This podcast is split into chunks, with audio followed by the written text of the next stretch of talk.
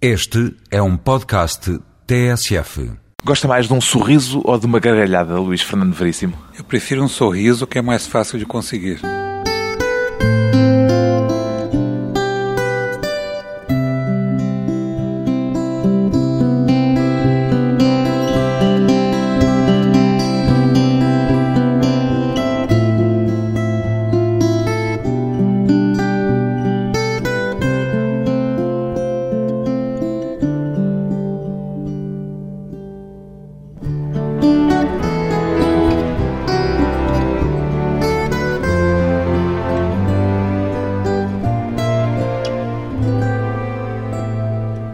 Luís Fernando Veríssimo, 68 anos, escritor ou humorista? Como é que prefere ser apresentado, Luís Fernando Veríssimo? Eu prefiro ser apresentado como jornalista, que é o que eu sou, né? O, ganha-pão é o jornalismo. Escrevendo e fazendo humor. É, eu escrevo, uh, nem diria que seria humoristicamente, seria uma escrita mais leve, né? Às vezes, eventualmente, seria humor mesmo. Mas muitas vezes, a maior parte das vezes, não dispensa o humor porque não quer ou porque não é capaz de o dispensar? Não, eu acho que o meu jeito de ver as coisas, ver o mundo, é um jeito mais humorístico, né? E eu acho que a gente pode tratar qualquer assunto com humor, né? Não precisa necessariamente ser um assunto engraçado, engraçado no sentido brasileiro de engraçado, né? Ou humorístico, mas qualquer assunto sério, mesmo sério, pode ser tratado com humor. É uma pessoa com tanto sentido de humor eh, no seu dia a dia como nas suas crónicas? Não, eu acho que é o contrário. Eu sou uma pessoa naturalmente meio, não vou dizer triste, mas pro lado depressivo do que propriamente do lado. Melancólica? Eu acho que sim, mais melancólica do que qualquer outra coisa. Mas quando tem que produzir alguma coisa, acaba saindo uma forma de humor. Né? Então onde é que vai buscar esse humor? Pois não sei, não sei de onde é que vem. é uma veia satírica que eu acho que é é um pouco de família, né? Meu pai já tinha um pouco disso. Meu pai era escritor também. Embora como escritor não fosse um escritor humorístico ou em que o humor estivesse muito presente. Não, certamente não. Mas eu acho que a maneira de escrever, uma maneira mais informal, mais leve, sempre leva um pouco para o humor. Né? É um humorista mais por capacidade técnica do que temperamento pessoal? É isso que me está a dizer? Eu acho que sim. É mais uma questão de técnica do que de vocação propriamente. Né? Qual é o primeiro mandamento da técnica para fazer humor? É difícil, não existe uma receita, né? A gente meio que aprende fazendo, né? Mas é, o importante é ser claro, né? Ser direto, claro e provocar não a gargalhada, mas o sorriso de uma maneira compreensível. Mas nestes mais de 30 anos de atividade já tem certamente alguma carpintaria do humor, alguma tarimba que lhe dá a noção do que é que funciona e do que é que não funciona, já pode dizer o que é que resulta e não resulta quando escreve? Eu acho que sim, né? A gente acaba desenvolvendo uma certa forma, às vezes até inconscientemente, né? não pode dar a receita, né? Mas pelo menos sabe como é que faz. Mas o humor é uma coisa que se consegue de várias maneiras, né? Às vezes a surpresa é humorística, às vezes a repetição de uma coisa esperada, né? Quando se diz uma coisa que todos esperam que a gente diga, consegue ser humor também. Então ah, não, não existe assim uma fórmula né, estabelecida. O que escreve também tem de o fazer rir a si ou já tem truques na manga que sabe que vão funcionar, mas com os quais já não sorri sequer? Não, às vezes quando a gente lê uma coisa que escreveu muito tempo depois, né, até se surpreende, né, acha bem bolado e tal. E dá um Mas no próprio momento? Não, no momento não. No momento a gente está ali tentando conseguir alguma coisa e não, não. Não manifesta nenhum tipo de envolvimento maior né, com o texto. Ou seja, quem o vir a trabalhar não percebe de imediato que estão a sair dali piadas ou que está a sair dali um texto humorístico. Não, não, até dá a impressão de ser um monge escrevendo uma coisa seríssima. É muito sério no momento da escrita? Sou, eu sou normalmente uma pessoa séria, trabalhando então mais ainda, né? Pois bem, Luís Fernando Veríssimo fez do humor uma espécie de assinatura que o tornou o autor brasileiro provavelmente de maior sucesso na atualidade. Já vendeu mais de 5 milhões de exemplares dos livros em que tem reunido as crónicas que escreve desde os anos 70 para alguns dos mais importantes jornais do Brasil. Faz alguma ideia de quantas crónicas já terá escrito nestes mais de 30 anos de atividade, Luís Fernando Veríssimo? Olha, não tenho ideia. Eu comecei a, publicar matéria assinada em 1969. Já vão lá quantos anos, nem sei fazer a conta aí, mas Comecei fazendo crônica diária, né, todos os dias. Agora faço menos, faço duas vezes por semana. Então ainda não, não sentei para fazer esse cálculo, não, mas é muita coisa. Na ordem dos milhares. Eu acho que sim, né? Deve ser por aí. Sabe ao menos quantos livros já publicou? Também já perdi a conta dos livros, porque são muitas coleções de crônicas, de coisas publicadas na imprensa. Já tem quatro romances também, então realmente perdi a conta. Já lhe chamaram uma fábrica de fazer humor? Não se sente por vezes uma espécie de industrial da escrita? Bom, eu acho que quem trabalha em jornal, né, que tem essa obrigação de escrever constantemente, acaba se transformando numa indústria, né, de fazer texto. Mas isso não, não quer dizer que fique uma coisa automática. A gente sempre tem que pensar no que vai escrever e então acho que não é analogia industrial não funciona. Mas não há um lado automático também? Um pouco, mas a gente sempre é uma é uma coisa pensada, né? Nunca sai uma coisa assim automaticamente, não. Realmente não. Há um lado operário, apesar de tudo, também na sua atividade? Bom, é um trabalho braçal, sem dúvida, né? Antigamente era mais até, porque a gente batucava na, na, máquina de escrever, né? Era um, um, trabalho braçal de verdade. Hoje com o computador ficou um pouco menos braçal. Mas Nunca escreveu à mão? Não, não, foi sempre direto. seria a duplicação do trabalho, depois de ter de passar a crónica para a Exato, máquina. Exato, é, passar limpo, mas... Não, foi sempre escrever ou a máquina e depois comecei com o computador, né? O computador, que imagino facilita bastante hoje em dia esse seu trabalho, com a possibilidade de apagar, de voltar atrás, de mudar, intercalar. Sem dúvida, melhorou muito, né? mudou muito a escrita, tem mais aquilo de escrever, depois corrigir com caneta, depois copiar ou não copiar.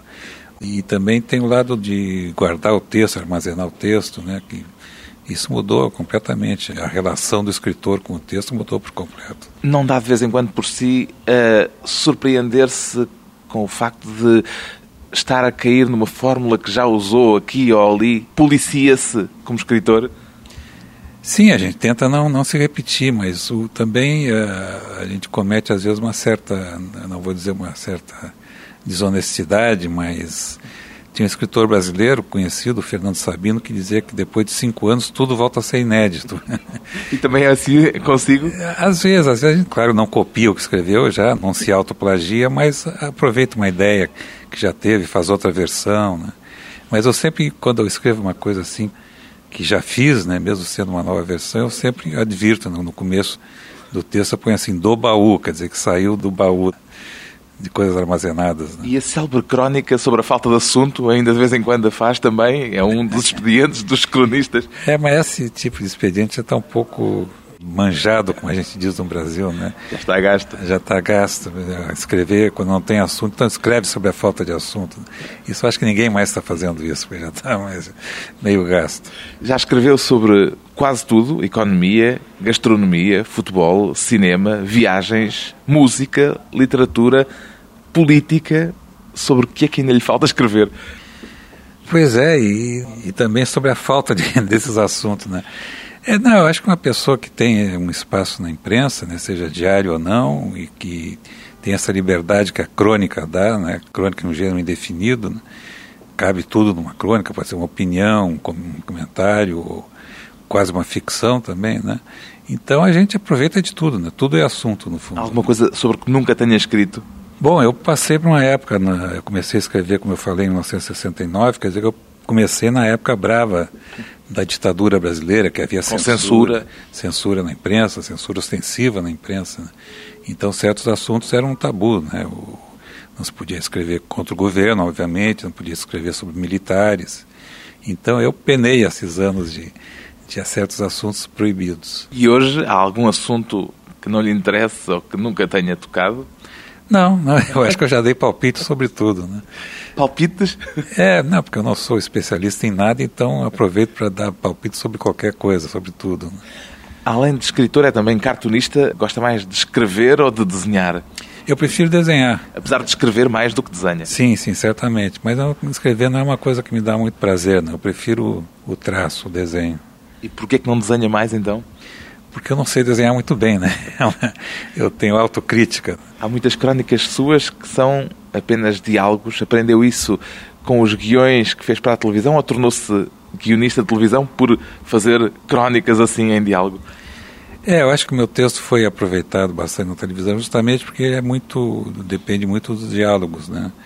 Isso veio do meu gosto em leitura. Eu sempre gosto de ler os outros, né, quando tem bastante diálogo. Então eu, eu exerço o meu gosto quando escrevo também. E já agora gosta mais de ver os seus textos no papel ou de os ver ganhar corpo na voz dos atores?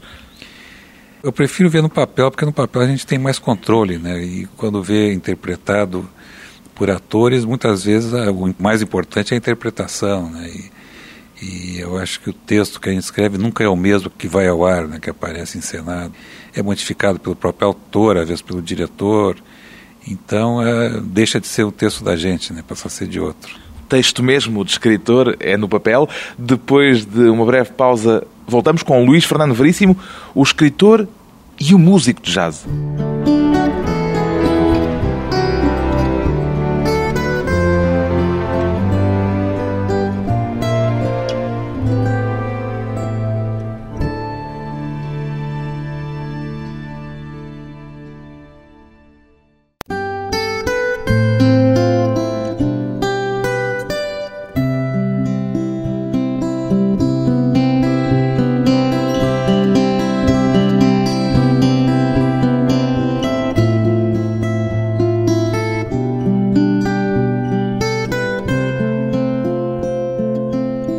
Regresso à conversa com o escritor brasileiro Luís Fernando Veríssimo, escritor, filho de escritor. Não sei se no Brasil também tem o provérbio que diz filho de peixe sabe nadar. Tem? Tem, a gente usa esse provérbio, sim. E aplica-se-lhe? Olha, eu custei um pouco a começar a escrever.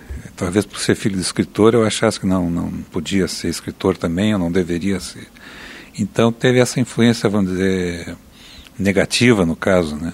O fato de ser filho de escritor. Quando de ser filho de Érico Veríssimo acabou por uh, o impedir durante um tempo de assumir essa veia de escritor própria. Talvez sim, talvez tenha inibido um pouco inconscientemente, né? Eu nunca cheguei a pensar muito nisso, mas eu acho que inconscientemente talvez tenha inibido. Né? Por isso é que só começou a escrever aos 30 anos? Exatamente, comecei aos 30 anos. E é, obviamente quando eu comecei a escrever, o fato de ter um, um sobrenome conhecido ajudou bastante. Né? Ajudou o facto de se chamar Veríssimo?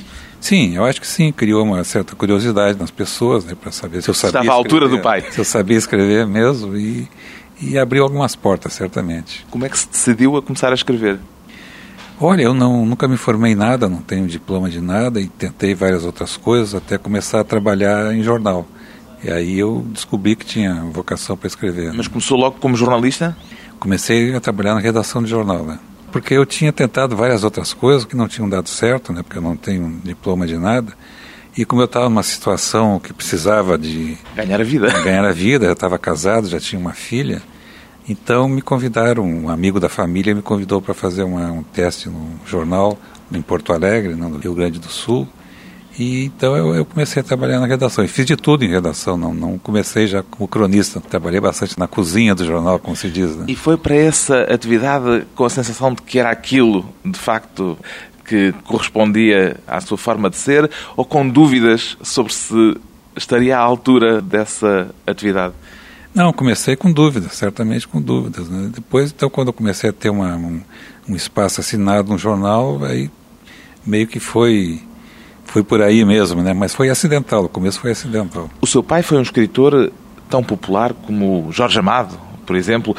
Essa popularidade transmitiu-lhe, sobretudo, a ideia de que escrever era fácil ou de que escrever era difícil? Bom, meu pai foi um dos únicos, como você mencionou, ele e o Jorge Amado, durante muito tempo foram os únicos escritores a viver da literatura no Brasil, né? Mas durante muito tempo meu pai também, além de ser escritor, também trabalhou em editora. Então a ideia que eu tinha era de uma coisa pelo menos fora do comum, né? uma, uma profissão que era difícil de, de descrever, né? não existia profissão de escritor no Brasil. Né? O seu pai incentivava-o para a escrita ou nunca o empurrou nesse sentido? Não, não, o pai sempre nos deixou, eu e a minha irmã sempre tivemos a liberdade de escolher o nosso próprio caminho, né? ele nunca tentou influenciar, não. Não lhe dava pelo menos uns, uns empurrõezinhos tentando espevitar o talento? Não, acho que porque eu, eu sempre li muito, né? Desde garoto sempre li muito. Acho que talvez se ele fosse me incentivar seria nesse sentido de ler bastante, né? Mas como eu já tinha o gosto pela leitura, não foi preciso. Já confessou uma vez que era péssimo na escola, não só na matemática como na gramática, no português. O que é que mudou pelo caminho para ter acabado por se tornar escritor? Pois é, eu sempre fui eh, também pelo fato de ter viajado, né? Nos, a minha primeira escola foi nos Estados Unidos. Eu praticamente me alfabetizei em inglês. Então, quando voltamos para o Brasil, além de, de, ser um péssimo aluno, né, de não gostar de estudar, também tinha esse problema da língua. E até quando eu comecei a trabalhar em, em jornal, havia aquela dúvida se eu sabia escrever português ou não. Né? E no dia seguinte, eu comecei a trabalhar no jornal um dia, no dia seguinte saiu um terrível erro ortográfico na primeira capa do jornal e já pensava que era culpa seu? minha. Não, não era. Mas já em casa já pensaram que tinha sido culpa minha, né? Mas é, não, eu acho que eu aprendi a escrever lendo os outros, né? Essa má experiência escolar devia-se a quê? Olha, eu realmente não tinha muita vocação para estudante. Né? Falta de interesse, rejeição? Eu gostava de certas matérias, eu gostava muito de história e tal, mas matemática, por exemplo. Na minha época se estudava latim na escola, né? eu passei um ano inteiro sem frequentar a aula de latim, então era, era resistência mesmo ao estudo. Já era também a sua proverbial timidez? Um pouco, um pouco. Eu não era muito social, né? nem na, na época de escola, então isso eu acho que também influiu para não gostar da escola. No Brasil, a sua timidez é do domínio público. Sempre foi assim uma pessoa tímida? É, sempre fui sim. Mas eu era pior, né? Quando eu era garoto era muito pior. Hoje, comparado com o que eu era antes, eu sou até um, um gaiato, né? As entrevistas, a exposição pessoal, imagino que devem ser para si penosas, não? São, são, confesso que são. Ainda são? são, são sim. Já se habituou a esse fardo ou é difícil habituar-se? Não, claro, a gente se convence que tem que se comunicar com os outros, né? não pode ser viver fechado, né? Então eu, eu, realmente melhorei muito com os anos. É menos tímido como músico do que como entrevistado? Ah, sim. Um músico a gente eu brinco de música, né? Quando estou em cima de um palco tocando saxofone, eu não, de certa maneira não sou eu, né? É uma brincadeira. É Ou é seja, por trás do saxofonal sente-se protegido. É, a gente se esconde atrás do instrumento e, e melhora bastante. Ainda existe o Jazz 6? Existe, o Jazz 6 está em plena atividade. Já que é um sexteto? É seis por ser sexteto? São seis pessoas, eu sempre digo que são cinco músicos e um metido a músico. Que é o Luís Fernando Veríssimo. Que sou eu. Ainda continuam a atuar regularmente? Sim, sim, tocamos regularmente. Porque são, na verdade, quando eu digo que são cinco músicos, são cinco músicos de verdade. São bons músicos, dos melhores músicos que nós temos lá em Porto Alegre. E a gente tem tocado regularmente, nos convidam seguidamente para tocar. Já tocamos fora de Porto Alegre também. Então é uma banda respeitável. Essa paixão pelo jazz nasceu de uma das vezes em que viveu nos Estados Unidos, no final da adolescência. Alguma vez chegou a sonhar ser músico mesmo? Não, não. A minha ideia. Músico profissional nunca lhe passou pela cabeça? Não, a minha ideia era brincar de, de jazzista, né? Porque eu sempre gostei muito de jazz. Então, como nós fomos dessa vez morar nos Estados Unidos, eu resolvi que ia aprender a tocar um instrumento, mas foi sempre só para brincar. Um instrumento que era para ser o trompete. Exato, é. O meu, meu ídolo na época era o Louis Armstrong, né, que tocava o trompete. E por que, que não aprendeu o trompete e aprendeu o sax alto? Porque no curso de música que eu procurei, eles não tinham um trompete, tinham o sax, então, em vez de ser o Louis Armstrong, decidi que ia ser um ia brincar de Charlie Parker, né? Hoje sente-se mais à vontade a escrever ou a tocar o saxofone alto? Olha, o que me dá mais prazer é tocar, não é escrever, mas uh, a vontade mesmo é, é mais escrever, né? Porque não sou um músico, né? Então, prefiro não, mas o que eu faço com mais naturalidade é escrever. Há alguma coisa em comum entre as suas crónicas e os seus solos de saxofone? Não, isso é uma, é uma, uma analogia que a gente pode forçar um pouco, dizer que uma crônica é um pouco como né, uma exposição do tema, depois variações sobre o tema, depois volta ao tema. Mas isso eu acho que é uma comparação um pouco forçada. Né? Olhando para si como humorista e como músico, é inevitável lembrar-nos de Woody Allen? A comparação agrada-lhe? Me agrada, claro. Eu, eu, admiro muito o Woody Allen, inclusive como músico, né, porque ele é um músico bastante competente. Tem gente que pergunta se isso é um pouco de imitação da minha parte, mas quando eu comecei a aprender o saxofone, nem sabia que existia o Woody Allen, né? então disso eu sou inocente. São mais as semelhanças ou as diferenças entre vocês? Acho que mais a diferença, né? A única coisa semelhante eu acho que são os óculos, né? Porque né? fora isso não tem muita coisa parecida. Acha que se dariam bem juntos em palco? Não sei, eu acho difícil. Musicalmente, claro. Eu acho difícil. O tipo de, jazz que ele toca não é exatamente o que nós tocamos. Ele é o tipo, jazz New Orleans. New Orleans, mais antigo. Nós e o seu? mais também não chega a ser muito moderno, mas é mais na linha do Duke Ellington, Thelonious Monk, por aí, né? O Duke Ellington que chegou a ver em palco? Duke Ellington, não. Não, não. mas viu o Parker? Vi o Charlie Parker, eu cheguei a ver. em Nova York, tocando ele e o Dizzy Gillespie tocando juntos. Né? E que memórias é que guarda desse encontro? Olha, foi obviamente memorável, né? Eu vi grandes músicos de jazz tocando nos Estados Unidos. Cheguei a ver o Miles Davis tocar ao vivo, quarteto de jazz moderno, Count Basie com a orquestra inteira dele. Mas Duke Ellington, por acaso, nunca vi. Memórias que não se perdem, memórias de grandes nomes do jazz. Depois de mais um curto intervalo, vamos regressar com Luís Fernando Veríssimo, o humor e a política.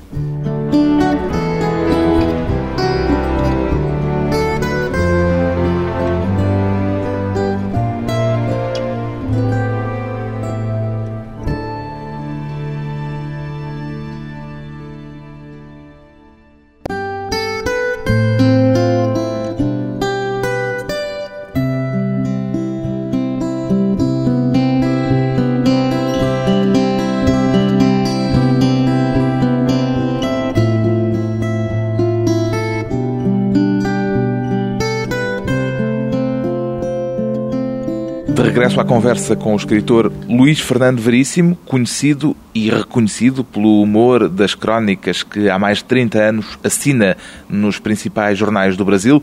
Crónicas sobre a vida pública, mas também sobre os hábitos sociais e individuais dos brasileiros. Gosta mais de escrever sobre a vida pública ou de prescrutar as comédias da vida privada, Luís Fernando Veríssimo? O que dá mais prazer, obviamente, é fazer ficção, né? inventar histórias sobre a classe média, tudo mais, relações pessoais, relações amorosas e tal. Mas como a gente vive, ou eu vivo num país né, conflitado, né, um país cheio de problemas, um país politicamente ainda disforme, né? A gente é quase que obrigado a, comentar também a vida pública. Né? E o que é mais difícil? Escrever sobre a vida pública, política ou sobre as pequenas coisas do cotidiano, da intimidade, muitas vezes? Bom, quando vai se escrever sobre a vida pública, tem que ter uma certa. pensar. Um Ainda pouco. precisa ter cuidado? Não, cuidado assim no sentido de não querer ofender, não, mas cuidado no sentido de não dizer bobagem, né? Afinal apesar de eu não acreditar muito nesse negócio de formador de opinião, acho que a gente não forma opinião de ninguém, né? Não deve ser leviano quando faz um comentário político, né? Sente-se com uma responsabilidade social acrescida? É, não, não é assim responsabilidade no sentido de seriedade, porque acho que as pessoas que leem sabem que eu não sou nenhum entendido maior em política, mas não dizer bobagem e, e dar uma opinião não séria também, porque a gente pode escrever com humor sobre política, né? Mas pelo menos uma coisa que tem uma certa profundidade. Né? Mas já uma vez disse que há alguns textos seus só falta pôr por baixo a tabuleta isto é ironia. É. Porquê? Porque já o interpretaram, já o leram mal? É, o problema de escrever com ironia é muito é problemático, porque muitas vezes não é lido com ironia, né? Então as pessoas levam a sério e, e às vezes a gente tem que explicar o que escreveu, né? E é terrível ter que ter que explicar a piada é terrível, né? Estragar a piada, pelo menos. É, mas a ironia é, é perigoso, porque nem, nem, sempre é entendida. Né? Já lhe aconteceu ser mal interpretado de uma forma, assim, drástica?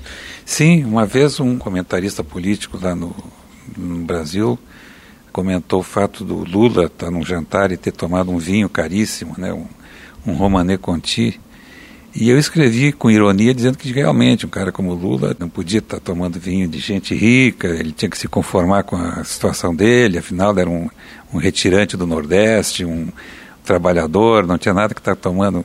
Um dia estar tomando vinho de gente rica, no dia seguinte ia estar querendo serviço social, saúde de gente rica, ia estar querendo até ser eleito presidente da República, né? E claro que era uma ironia, mas muita gente levou isso a sério, né? Achou que eu estava dizendo mesmo que o Lula não podia tomar vinho, não podia aspirar nada que fosse acima da sua condição social, né? E as cartas choveram no, no, nos jornais, né? Contra o que eu tinha escrito, quer dizer, gente que não entendeu o que eu tinha escrito. Disse uma vez que quanto mais conflitos e mais desgraças, mais o material que existe para o humor. O humorista não fica a parecer assim uma espécie de abutre, assim, uma espécie de urubu.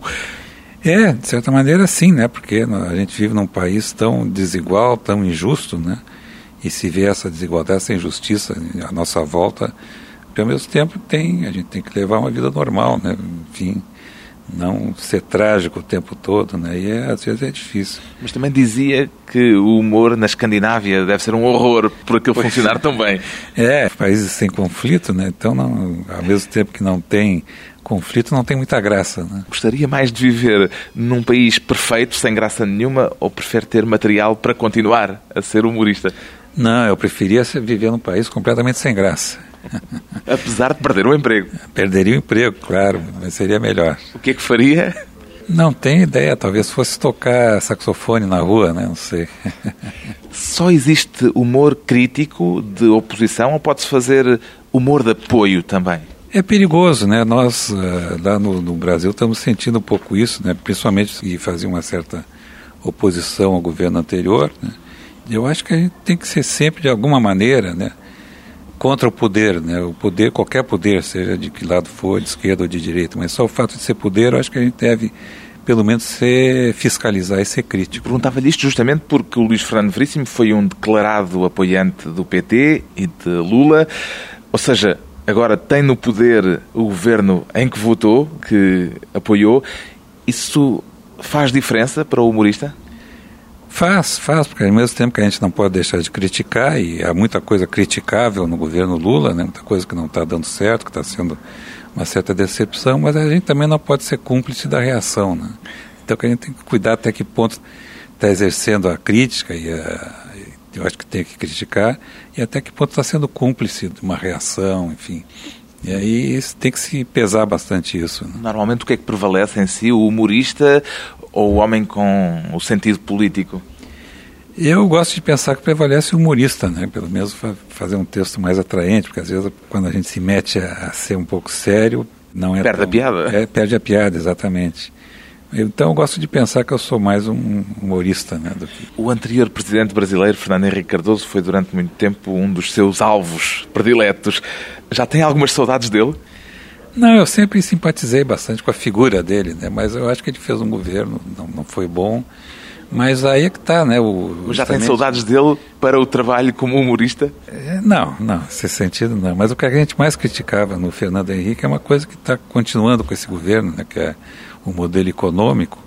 Então aí é realmente é difícil, mas não, não tem saudade dele, não. Na altura chegou a receber umas ameaças, alguma vez percebeu de onde é que elas partiam? Não, não, ameaças sempre chega muita correspondência, né? Gente... Mas eram umas cartas anónimas eh, com ameaças? Não, isso foi mais na eleição do Collor, né? Que foi antes do Fernando Henrique, que na época da eleição eu recebia cartas ameaçadoras, ameaçando bater e tacar meus filhos e tal, mas isso passou, felizmente. O humor é perigoso? É, o humor pode ser desestabilizador, né? Nesse sentido é perigoso para o governo, para o poder, né? Mas agora também pode, claro, ser perigoso para quem exerce o humor, né? Para quem faz a crítica. A história está cheia de, de humoristas, né? Que foram sacrificados justamente por fazer humor, por fazer atroços. Mas isso acho que, de certa maneira, passou, né? Sente-se, de alguma forma, o bobo da corte, aquele que aponta os falhanços e que diz que o rei vai nu, é, tem esse lado de ser aquela pessoa que diz as verdades na corte, né? Mas também tem o sentido, vamos dizer, negativo dessa frase, que é o humor consentido, né? O bobo da corte é o que faz o humor consentido, que é quase uma maneira de dizer que ele não tem importância nenhuma. Né? Mas não é o que acontece consigo quando escreve nos principais jornais do Brasil? Olha, na medida em que, em que eu não tenho problemas para escrever, eu escrevo o que eu quero, não tenho, até hoje não, a não ser fora aquele período. É o humor consentido. É o humor consentido, né? o humorista consentido, de certa maneira, um bobo da corte. Né? Outra das personagens públicas brasileiras que também lhe motivaram algumas crónicas foi Luís Filipe Scolari. O que é que o Filipão tem de mais divertido? O Filipão representa o futebol que é jogado lá no nosso estado, no estado dele também, que é o Rio Grande do Sul, né? Que é um futebol mais guerreiro, né? Mais truculento às vezes do que o futebol que é jogado no resto do Brasil. Então eu fui sempre um defensor do Filipão, desde que ele começou com a seleção e era muito combatido pela imprensa da São Paulo e do Rio, né? Que gosta mais do futebol mais bonito e tal, mas menos efetivo. E eu sempre fui um defensor dele. O facto de ele agora ser selecionador de Portugal já lhe motivou alguma piada, não? Não, não, na verdade não. Eu continuo achando que ele é um dos nossos bons treinadores, justamente porque ele é mais um, um, motivador, né? não é tanto um técnico, mas um motivador do que qualquer outra coisa. Continua a preferir terremotos a uma final da Copa do Mundo, como já escreveu? Eu escrevi isso, não sei. Escreveu, escreveu que já viveu três ou quatro finais de Copa do Mundo e dois terremotos ah, e pode garantir, prefere o terremoto. é, sempre a final de Copa do Mundo, principalmente quando envolve o Brasil, né? A gente sofre muito. Né? Surpreendeu-se por já ter escrito isto, foi? É, não me lembrava disso. Acontece-lhe frequentemente surpreender-se com coisas que já escreveu há muito tempo e que já não se recordava? Acontece, sem dúvida. Se o humorista Luís Fernando Veríssimo escrevesse uma crónica exclusivamente sobre si próprio, o seu autorretrato seria um texto divertido ou melancólico? Eu acho que melancólico, seria mais melancólico, apesar da minha vida ser, tem uma vida muito boa, né, em todos os sentidos. Mas eu tenho uma, uma, uma reação diante das coisas mais para o lado depressivo do que propriamente para o lado alegre, vamos dizer assim. Então acho que seria mais melancólico que qualquer outra coisa. Autorretrato mais melancólico que humorístico de um escritor brasileiro de sucesso. De Luís Fernando Veríssimo estão publicados em Portugal o romance O Clube dos Anjos e vários dos livros de crónicas, desde As Mentiras que os Homens Contam a O Melhor das Comédias da Vida Privada, edição Dom Quixote.